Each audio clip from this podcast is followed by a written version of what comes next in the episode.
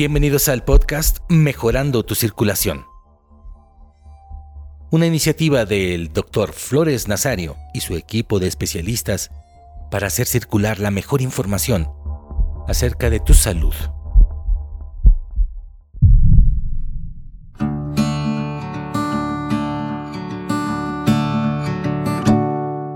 Hola, ¿qué tal? Mi nombre es Juan Francisco Flores Nazario. Soy angiólogo, cirujano vascular y endovascular. Soy originario del estado de Veracruz, nací en 1972. ¿Qué puede motivar a un médico a especializarse en la sangre y en el sistema que le permite la circulación en el cuerpo humano?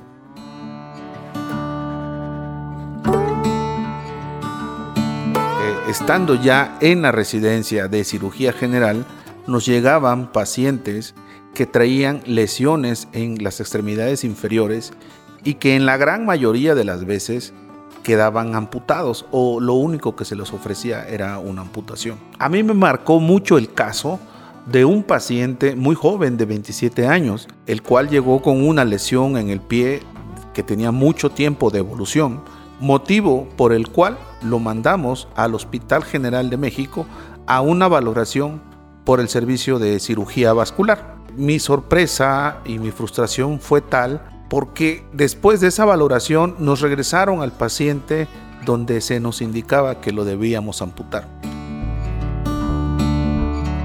A mí me impactó mucho el caso de este paciente y dije, bueno, ¿qué podemos ofrecerle más al paciente? ¿Qué podemos hacer? Algo ¿Qué, más podemos hacer para evitar que los pacientes pierdan las extremidades?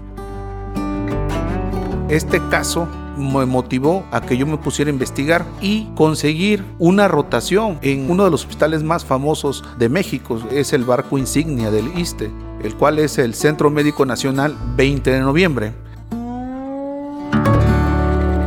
Ahí fui aceptado para hacer una rotación en el servicio de angiología y cirugía vascular. Una rotación en el ámbito de la medicina es una estancia. Es un periodo en el cual los médicos se especializan mientras hacen residencia para conocer las prácticas de otros hospitales. Y pude ver que llegaban muchos casos parecidos a los que llegaban a mi hospital sede pero ahí se les ofrecía mejores opciones, mejores eh, tratamientos quirúrgicos y muchos de estos casos no terminaban amputados y se lograban preservar y salvar las extremidades. Después de esa rotación, a mí me marcó tanto que decidí presentar un examen para poder hacer la subespecialidad. Una vez terminada cirugía general, hice un examen de admisión y tuve la oportunidad de ser de los seis seleccionados de más de 20 que presentamos y que aspirábamos a dicha residencia.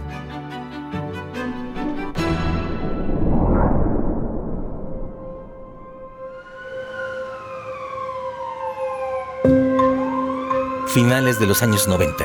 Ciudad de México.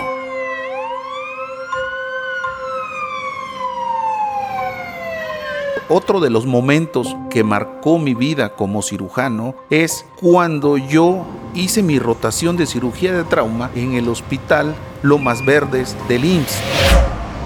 Una niña de 8 años ingresó a urgencias tras sufrir un atropello. Presentaba múltiples fracturas expuestas, daño extenso en los tejidos blandos y una perfusa hemorragia en la extremidad inferior izquierda. La exploración inicial revelaba la gravedad del traumatismo y el compromiso vascular. Y traía lesionadas las piernas.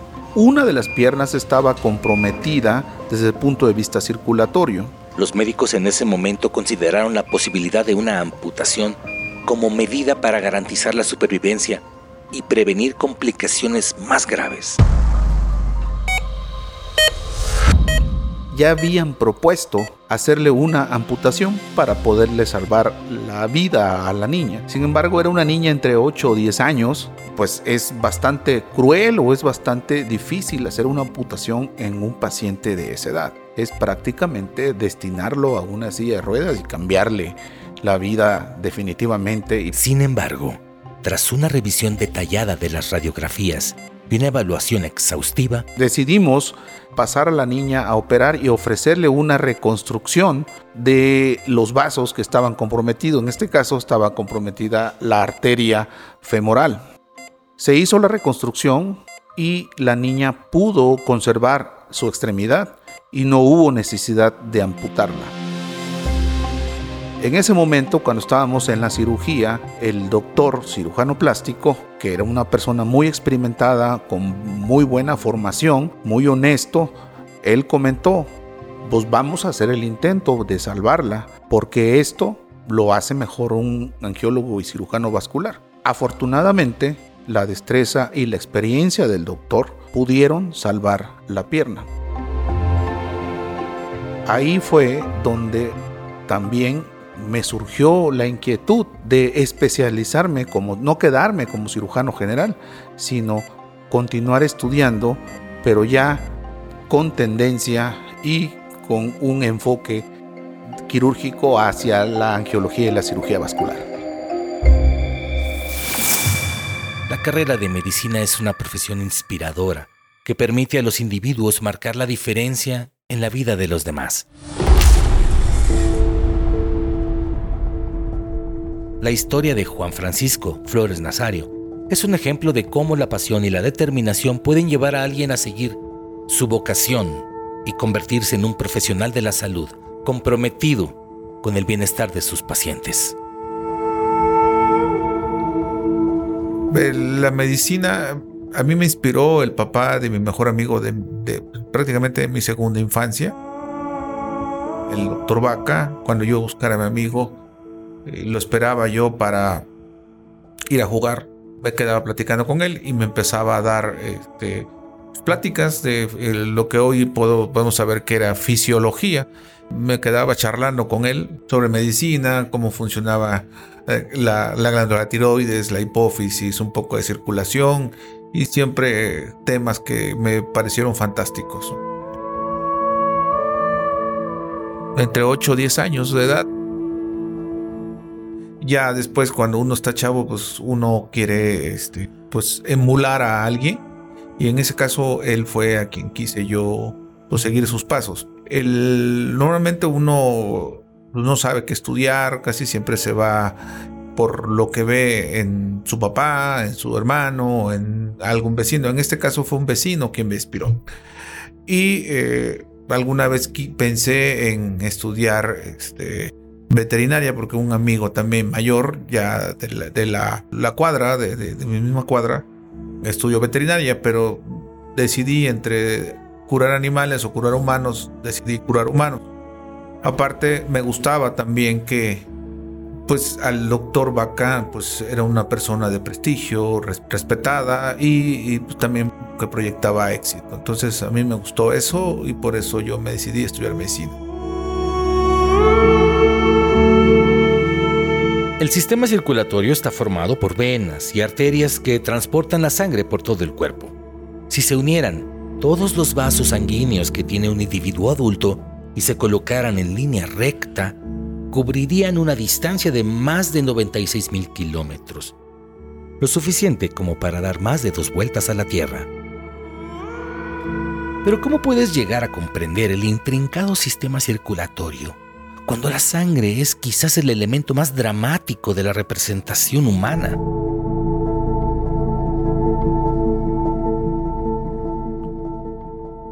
En mis primeros años, ya como especialista y como angiólogo y cirujano vascular, tuve la oportunidad de trabajar en el Hospitalito Gustavo Guerrero.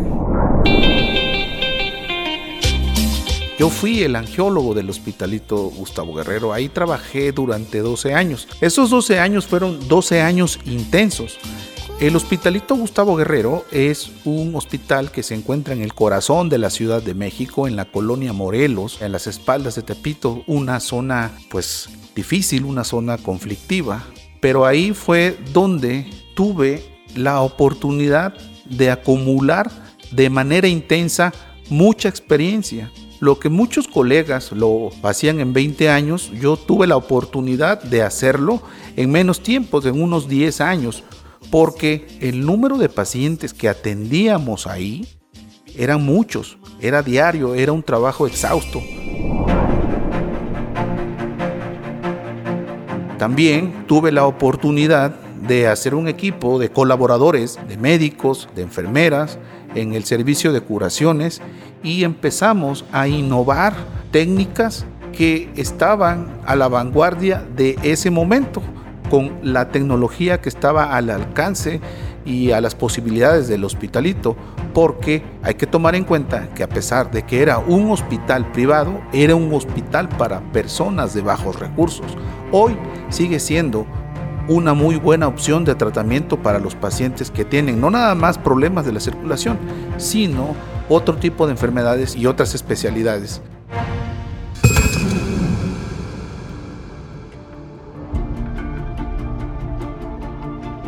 En el año 1959 se creó el primer servicio de cirugía vascular en el país, que ocupaba el pabellón 16 del IMSS.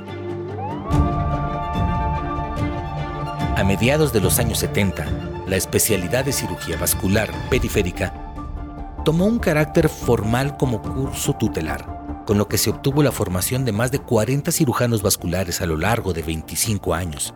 Según datos de la Secretaría de Salud en México, cuando grabamos este podcast en 2023, tan solo en el Hospital de Especialidades de México se atienden cerca de 18.000 consultas de angiología al año.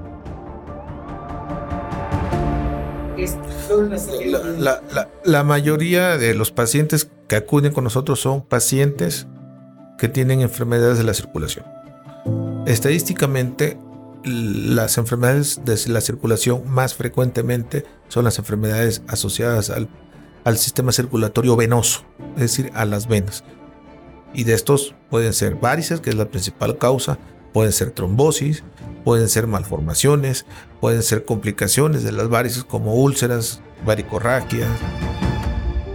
Y por el otro lado, del lado arterial, lo que me llega más frecuentemente es la falta de circulación arterial, la insuficiencia arterial, que esta es derivada de enfermedades crónico-degenerativas como la diabetes, la hipertensión, el tabaquismo, el exceso de colesterol en la sangre que se conoce como dislipidemia o todas juntas en un solo paciente. Entonces llegan pacientes con igual, con úlceras que no cierran, con dolor isquémico en reposo, las piernas frías. Puede llegar también con trombosis aguda, con embolismos de las piernas, entre otras, ¿no? Aneurismas que son pocos frecuentes en México. El aneurisma es una dilatación anormal, es como de las arterias. Es como si tú pusieras un globo en la, en la llave y se llena, se llena hasta que se revienta. Igual, las arterias se van dilatando, dilatando, dilatando hasta que se rompen y de esos pueden haber aneurismas en todas las arterias de todo el cuerpo, cerebrales, abdominales, torácicos, en las extremidades y todo.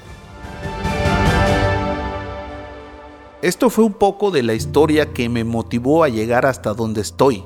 No te pierdas los siguientes episodios de Mejorando tu circulación con el doctor Flores Nazario, un espacio que te brindará la información necesaria para poder mejorar tu salud circulatoria.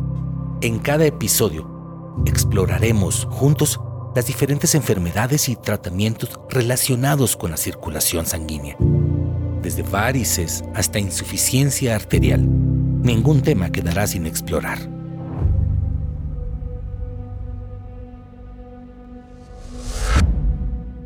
Este podcast es una guía para poner tu salud en buenas manos.